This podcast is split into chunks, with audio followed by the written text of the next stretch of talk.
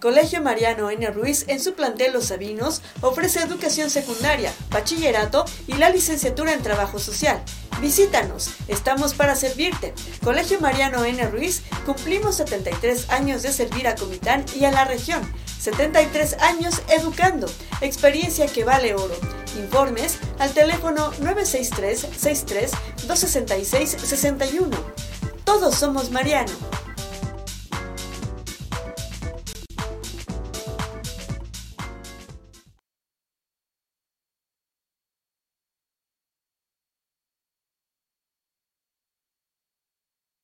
El marco del Día Mundial del Medio Ambiente, en un voluntariado más donde nos sumamos como ayuntamiento municipal a recorrer nuestras calles de nuestro hermoso municipio. Y también lo hacemos por amor, por cariño a nuestra tierra, a nuestro municipio, donde nosotros vivimos, es más, donde nosotros trabajamos con amor, con justicia social. Un gobierno cercano a la gente.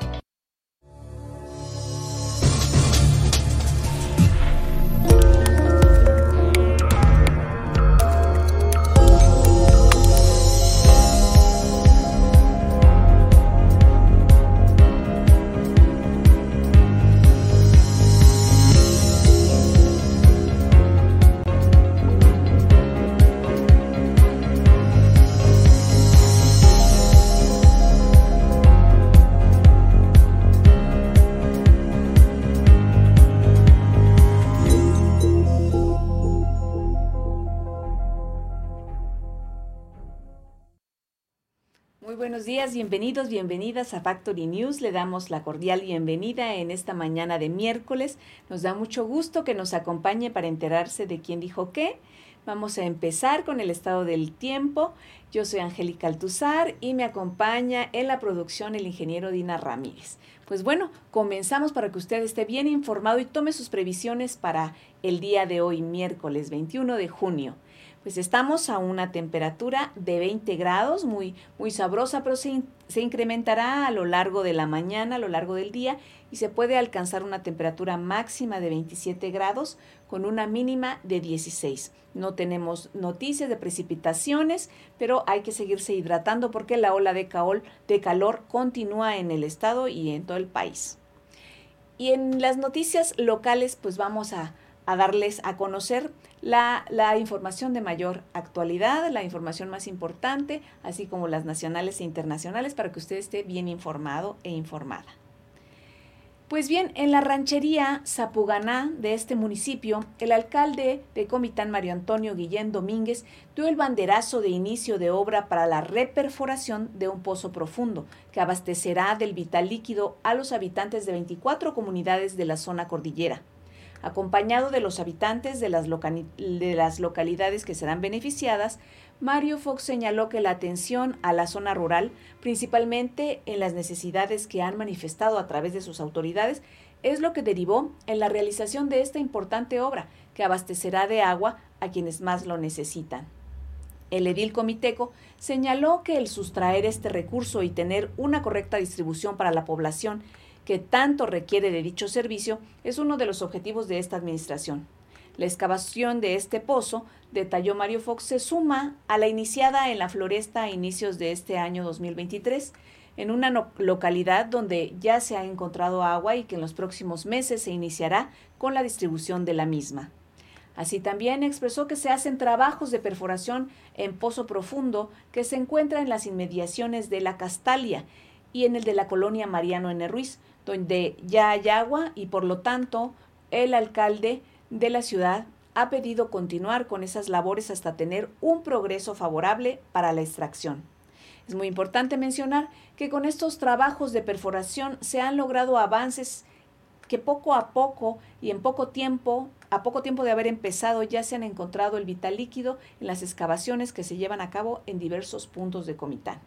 Al concluir este banderazo de inicio de obra, Mario Fox reiteró su compromiso de seguir trabajando al lado del pueblo y gestionando con todos los niveles de gobierno para beneficio de las y los comitecos, tocando puertas ante instancias federales y estatales.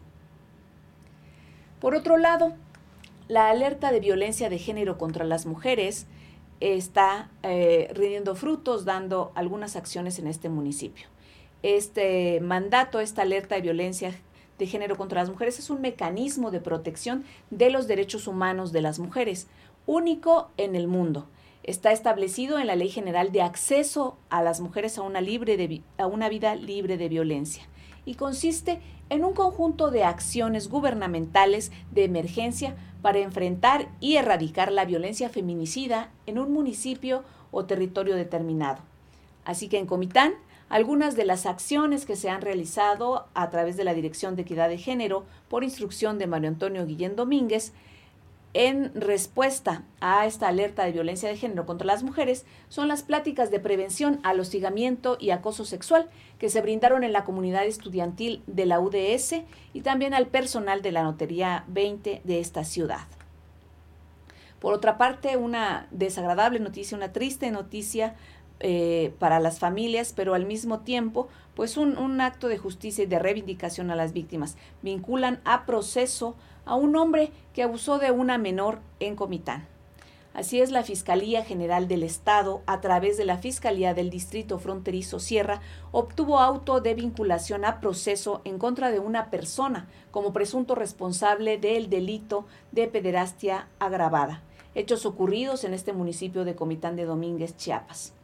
Una vez ofertados los datos de prueba idóneos, suficientes y pertinentes de la parte de la Fiscalía de Distrito Fronterizo Sierra, el juez de control dictó auto de vinculación a proceso en contra de José N., ordenado además ordenando además la medida cautelar de prisión preventiva, preventiva oficiosa y 30 días de investigación complementaria. De acuerdo a la carpeta de investigación, el imputado violentó la seguridad sexual de la menor de edad y de identidad resguardada en Villahermosa, Yalumá, del municipio de Comitán de Domínguez, el pasado 18 de octubre del año 2022. Seguiremos de cerca esta nota. Mientras tanto, vamos a una pausa y volvemos para darle más información en Factory News.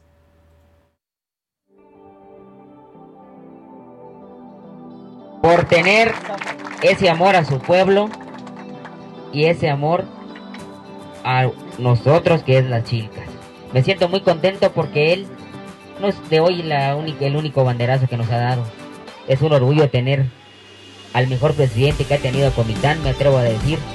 Es bueno, es chingón, humilde y conoce lo que el pueblo le duele. Me atrevo a decir que aquí conocimos a, al zorro, que le decimos de cariño, y ahí hemos venido siguiendo la huella. Seguimos trabajando y cumpliendo con las necesidades de los barrios. Y hoy estoy aquí con mis amigas y con mis amigos de Chilcas, donde una de las necesidades que ellos tienen es el recarpetamiento de su calle principal. Y hoy estamos aquí para dar el inicio de su obra. Y así seguiremos trabajando por ciudad y transformándolo.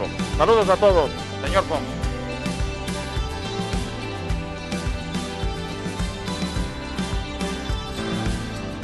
Sabe que aquí es su casa. Nosotros, héroes de Chapultepec, estamos muy contentos de estar con ustedes, este presidente. Vamos a seguir trabajando, ya que este apoyo, usted sabe que nosotros estamos muy agradecidos con este apoyo y vamos a seguir adelante trabajando con, este, este grande amor que le tenemos al pueblo. Y yo sé que José Joel le tiene amor a su pueblo. Limón y este, las demás comunidades son este, sembradores de corazón, ya sabemos, y por eso bajaste este producto para acá. Gracias.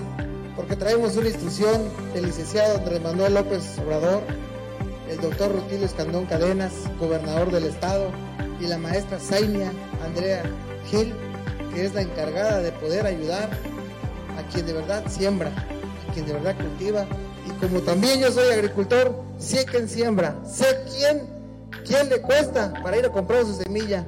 Y quiero decirles que este, este producto se les va a entregar a ustedes sin costo alguno. Y va a haber más, estoy muy seguro. Quiero decirles que voy a seguir trabajando y gestionando para poder ayudarlos.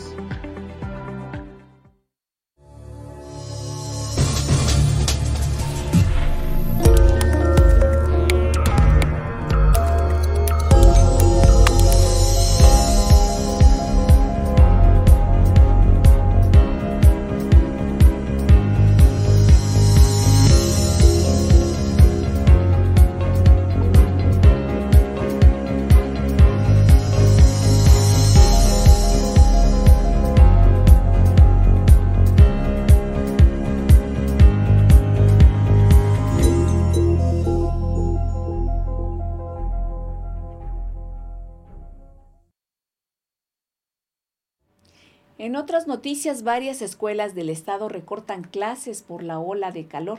Adelantar la hora de salida antes del mediodía evitar la exposición directa a los rayos solares, no hacer actividad física al aire libre, estar constantemente hidratado, utilizar ropa ligera, ventilar de manera adecuada los salones son algunas de las medidas que han tomado hasta ahora las escuelas de nivel básico para que los estudiantes no sufran los golpes de calor por las altas temperaturas que estamos viviendo. De acuerdo a las autoridades educativas estatales, hasta ahora no se ha tomado la decisión de suspender clases o adelantar el cierre del ciclo escolar, como han pedido algunos padres de familia en redes sociales, pero sí señalan que hasta el momento no, no se ha hecho porque no ha habido reportes de casos de golpes de calor en estudiantes, por lo que la recomendación es seguir las medidas antes mencionadas. En caso de mareo, debilidad, boca seca, saliva espesa o confusión en estudiantes o maestros, es preciso llamar a las líneas de emergencia. Así las noticias estatales. Vamos a otra pausa y volvemos con noticias de interés en Factory News.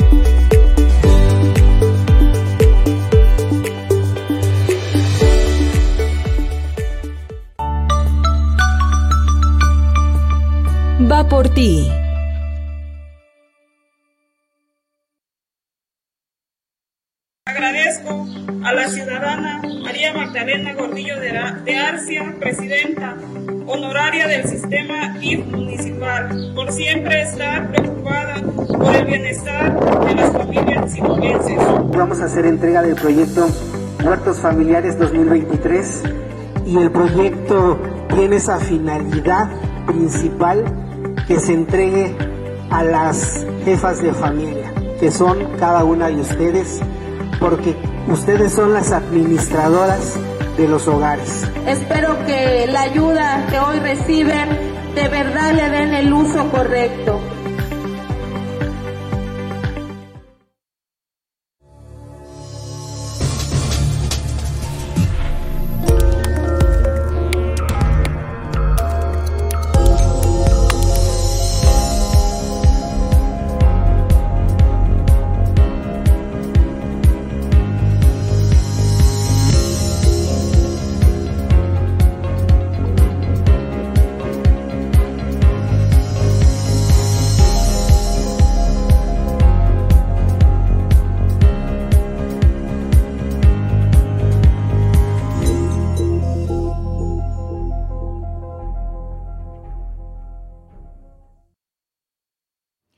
Las noticias nacionales y noticias que nos da mucho gusto comentar, anuncia la AMAC nominados a los premios Ariel 2023 y hay cuatro nominaciones para mujeres cineastas. La Academia Mexicana de Artes y Ciencias Cinematográficas, AMAC, anunció a los nominados al Premio Ariel 2023 para sus 24 categorías. Para la competencia de este año, a la que aspiraron 139 producciones, se han tomado en cuenta 43 películas, 28 largometrajes y 15 cortometrajes.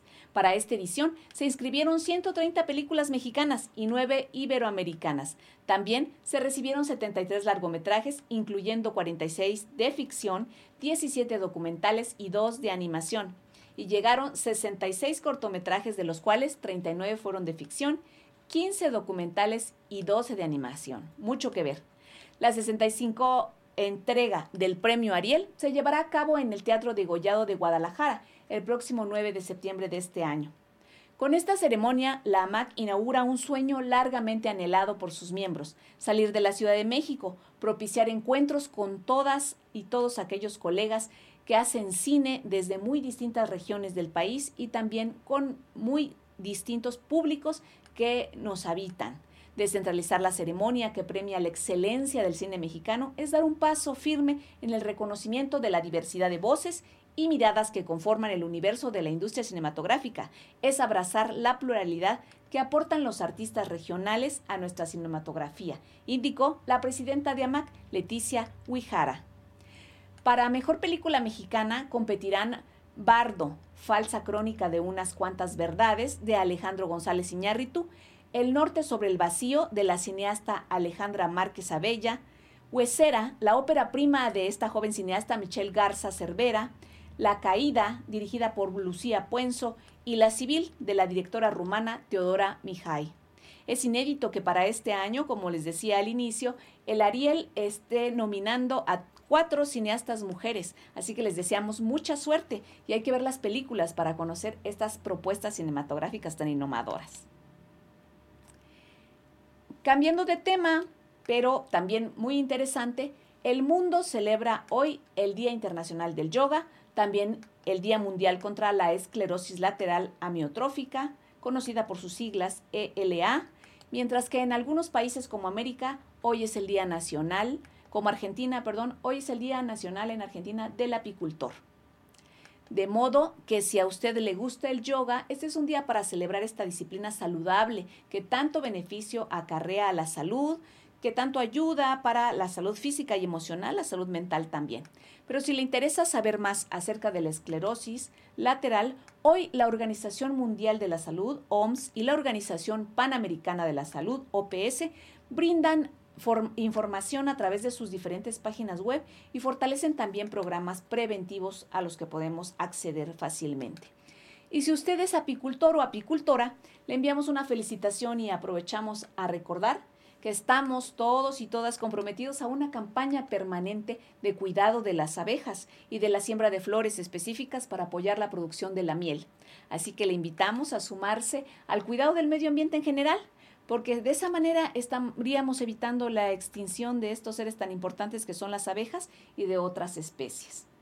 Por otro lado, si además como a mí le interesa la literatura, permítame platicarle que un día como hoy, 21 de junio, pero de 1527, se nació, eh, más bien falleció, un filósofo e historiador muy conocido, el italiano Nicolás Maquiavelo. Quizá han escuchado, es autor del conocido libro El Príncipe, muy, muy socorrido para diferentes guías, sobre todo a nivel de la política y la sociedad. Y en esta misma fecha, pero en 1905 en París, Francia, nació el filósofo y escritor Jean-Paul Sartre. Él trascendió por obras tan importantes como La náusea y El ser y la nada. Hay que leerlo.